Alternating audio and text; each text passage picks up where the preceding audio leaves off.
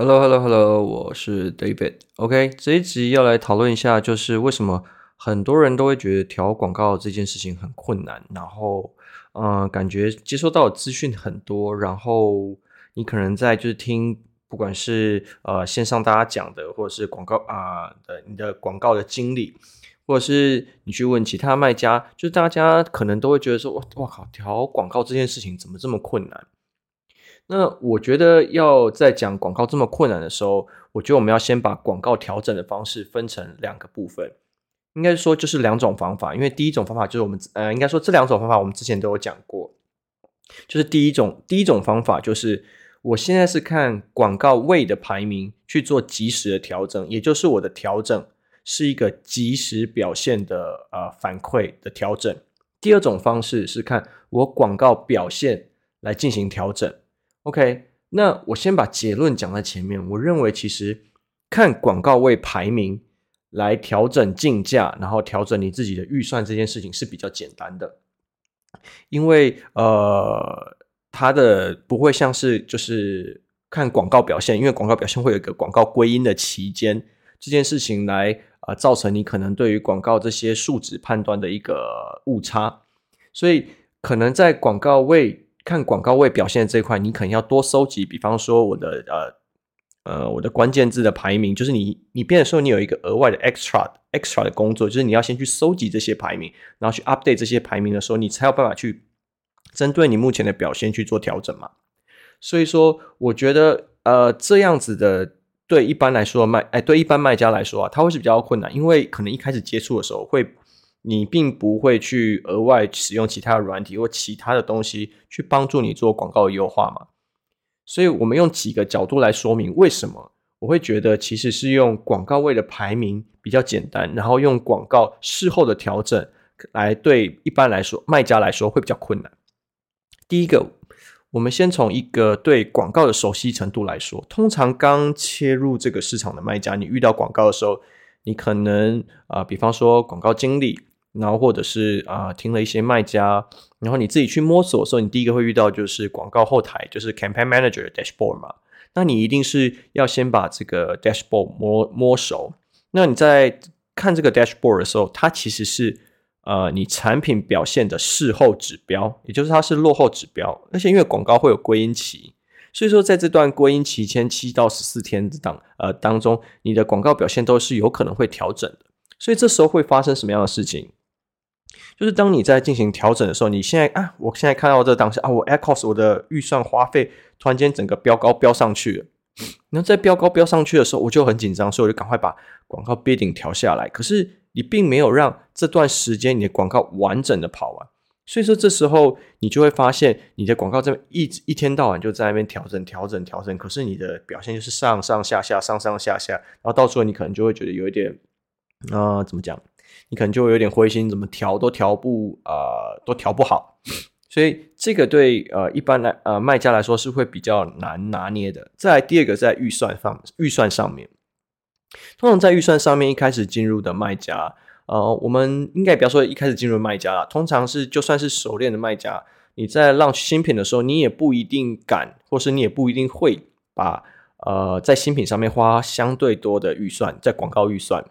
所以说你在这些铺排的时候，你可能在啊、一开始在 launch 这些产品的时候，你可能的广告预算不够去支撑你自己的广告表现。也就是说，你的你在用那个后台的 dashboard，你在调整的时候，你广比方说一天三十块，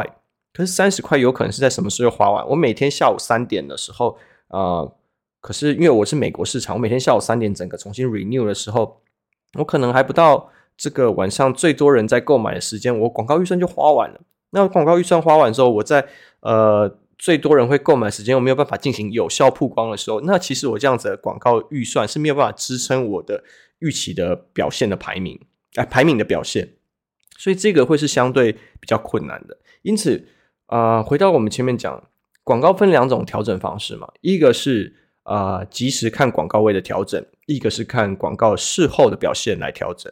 所以就是为什么我们会说，其实看事前啊、应该看那个及时的会比较就是比较直观、比较直觉一点。你可能要多做一些功课，也就是说，你可能要去整理一份你自己关键字的表格，然后关键字要去啊、要去使用一个观察关键字排名的一个软体，或者是你可能用，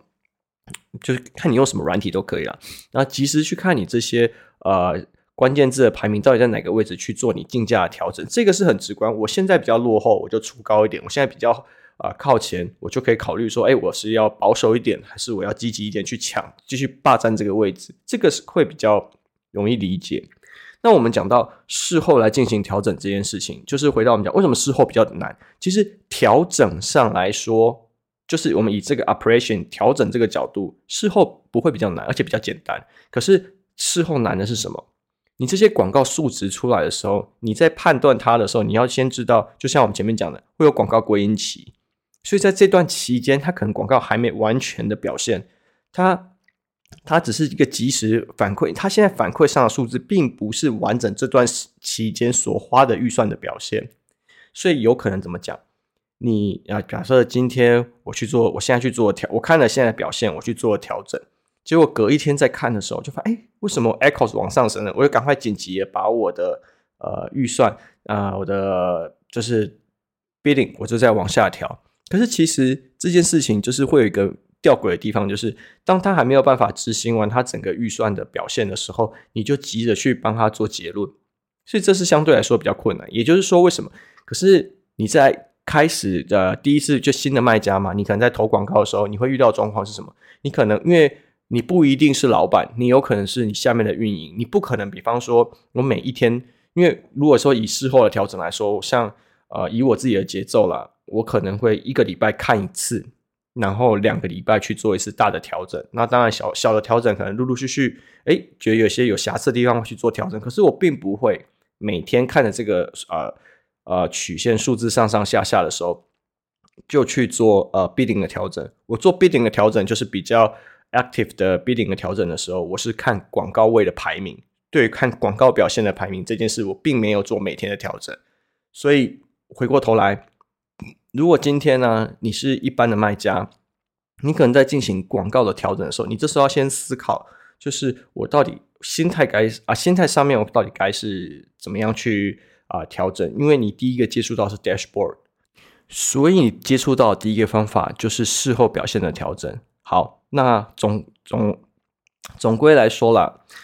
广告调整就分事后跟就及时的调整。那我觉得你可以选择比较适合你的方式，因为呃，我相信当一般的卖家，你一开始刚上线，你不可能 launch 很多的产品嘛，你可能 maybe 三个五个。我相信三个五个产品的时候，不管是及时调整还是事后调整，你一开始刚 launch，你基本上都是每天都要看它的。你要不要每天调整是一回事，可是我们自己遇到的状况就是。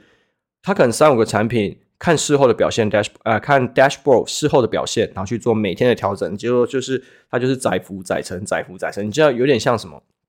就有点像是呃我在 怎么讲，在股票里面我看就是我每天这边进出就炒短线，可是炒短线可能你的功力又不到家，所以说变成你可能呃根本没有赚到钱，所以那你会觉得啊这个我的到你就开始怀疑人生，怀疑自己，怀疑这个。呃，大家讲这名牌，怀疑大家讲的这个方式是不是有误？那其实有可能是你没有去压根去了解，说实际上它到底造成啊、这种呃表现偏差原因是什么？OK，好，That's all。